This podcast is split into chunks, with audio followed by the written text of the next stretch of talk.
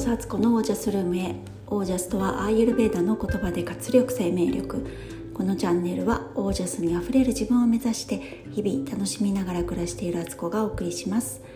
皆さんこんばんは。7月4日月曜日現在21時24分です。はい今日は皆さん週明けいかがでしたでしょうか？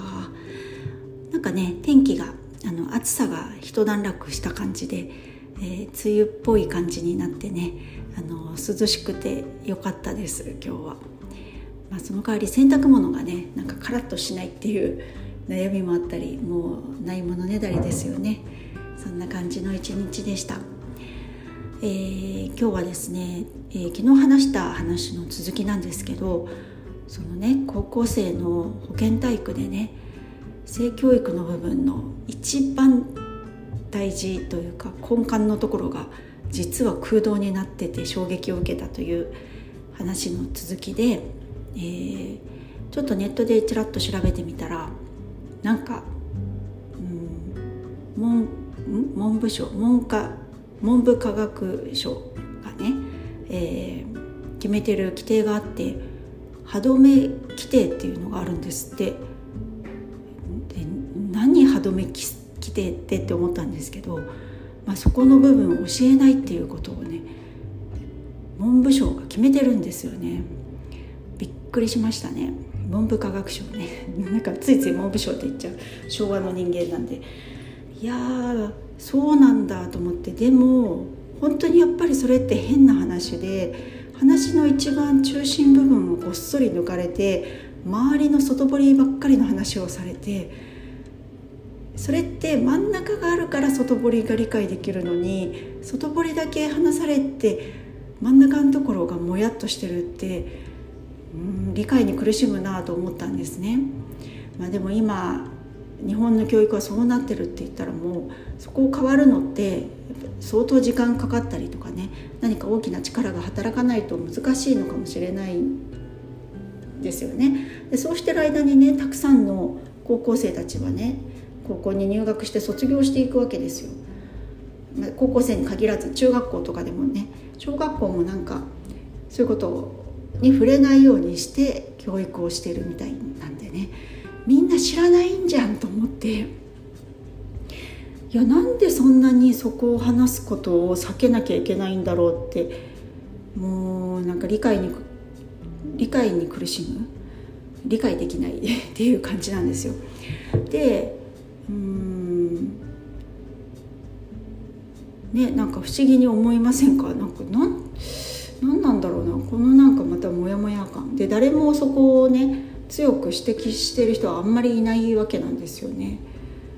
うーんなんかあれかな。でもそれでなんかコンドームの付け方とか教えてもらってるわけですよ。めちゃくちゃ変ですよね。なんかそのなんかテクニック的なっていうかそこを教えられてでもそれが何のためにそれをしてるのかっていうのがね具体的にその精子がどうのこうのっていうのは知ってるとしてもじゃあそれがどうやって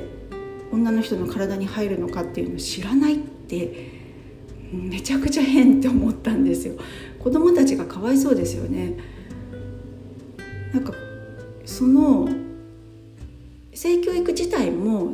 学校で学ぶってことがまあ無理があるというのもね昔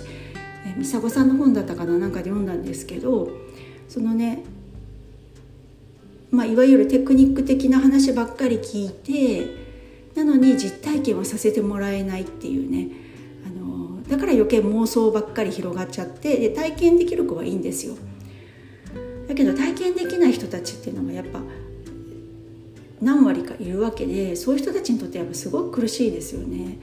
なので昔の村社会ではそういうあのある一定のね生殖機能が整った年齢になった子どもたちをね男の子には、えー、妾さんとかその村のねもうダンスあのん？妾じゃない違う違う間違えた。えっ、となんだっけ？えっ、ー、と5歳え違うななんて言うんだっけ？えっ、と旦那さんが亡くなった人のこと。うんと何さんだっけ？また出てこないよ。え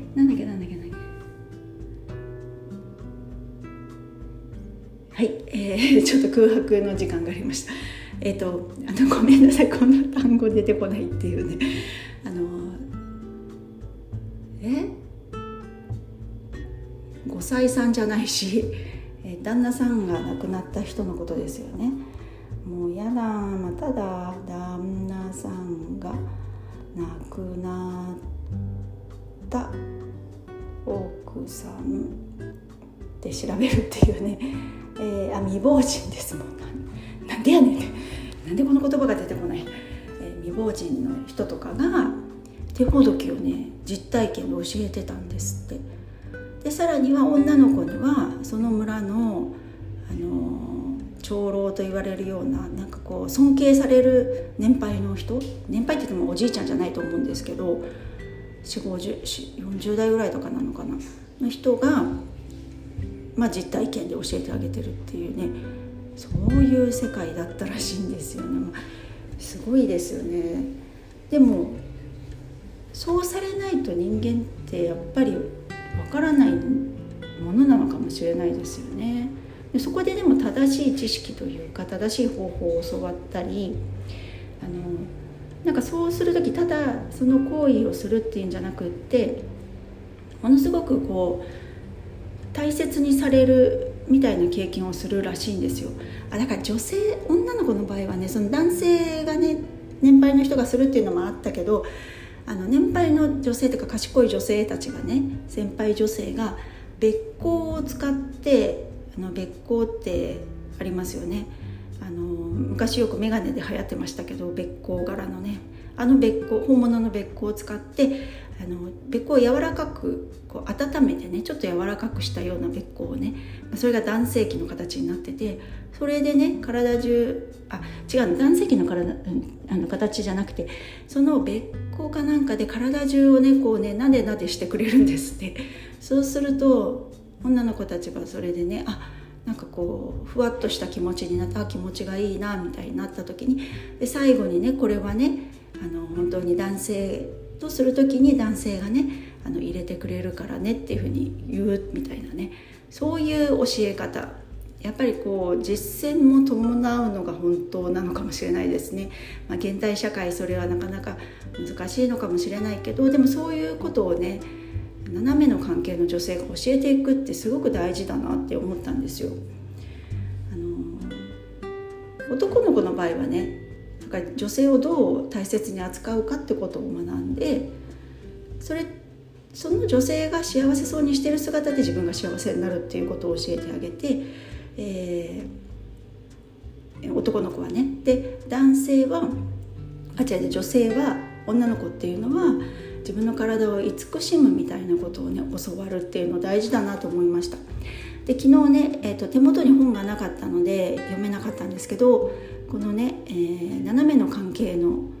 ことをね言ってる美佐子さんのところをちょっと引用したいと思います、えー、これはね「少女のための性の話」っていう本の、えー、引用です。えー、っとこれは72ページですね。うん。なたの体に関することもちろん生理のこととか今あなたが困っているいろいろな相談相手はあなたのお母さんだと思います。けれどこれからあなたが大人になっていく過程で男の人との関係もっとはっきり言うと男の人との肉体的な関係のこととか子供を身ごもることとか産むこととか恋愛に身を身をやつする身をやつすることとか。要するに性と生殖に関してあなたに教えてくれる人はお母さんではありません。誰か他の人いわば斜めの関係にある人です。賢い女性と呼ばれる職業で書いた助産師官助産婦さんかもしれないし違う年上の女性かもしれないけれど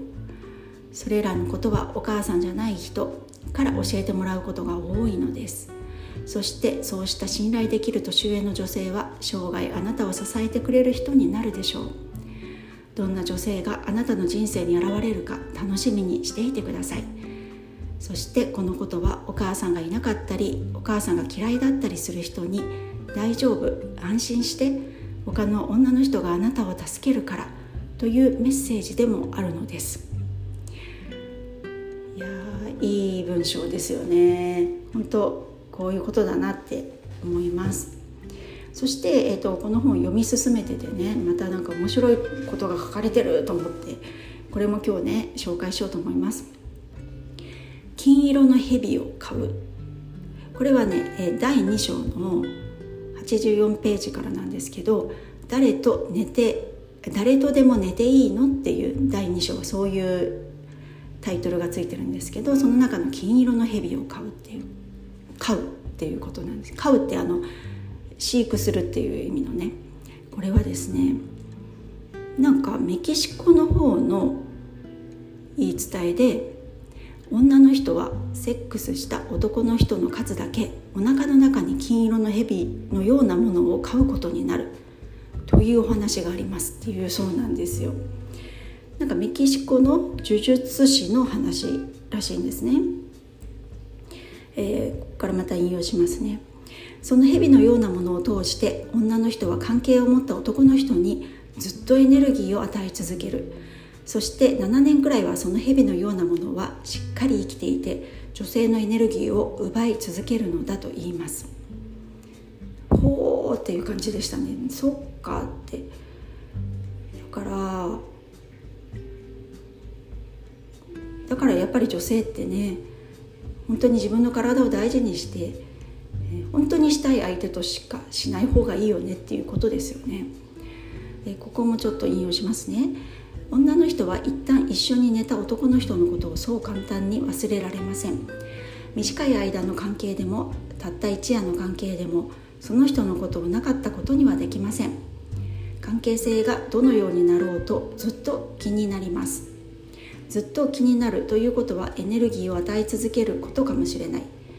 たくさんの人にエネルギーを与え続けると誰でも疲れ切ってしまいますよね。体が何とか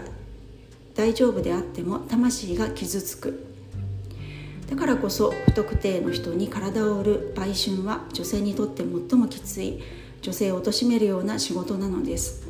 その昔女性たちが体を売らなければ生きていけないような頃は区会と呼ばれていまあ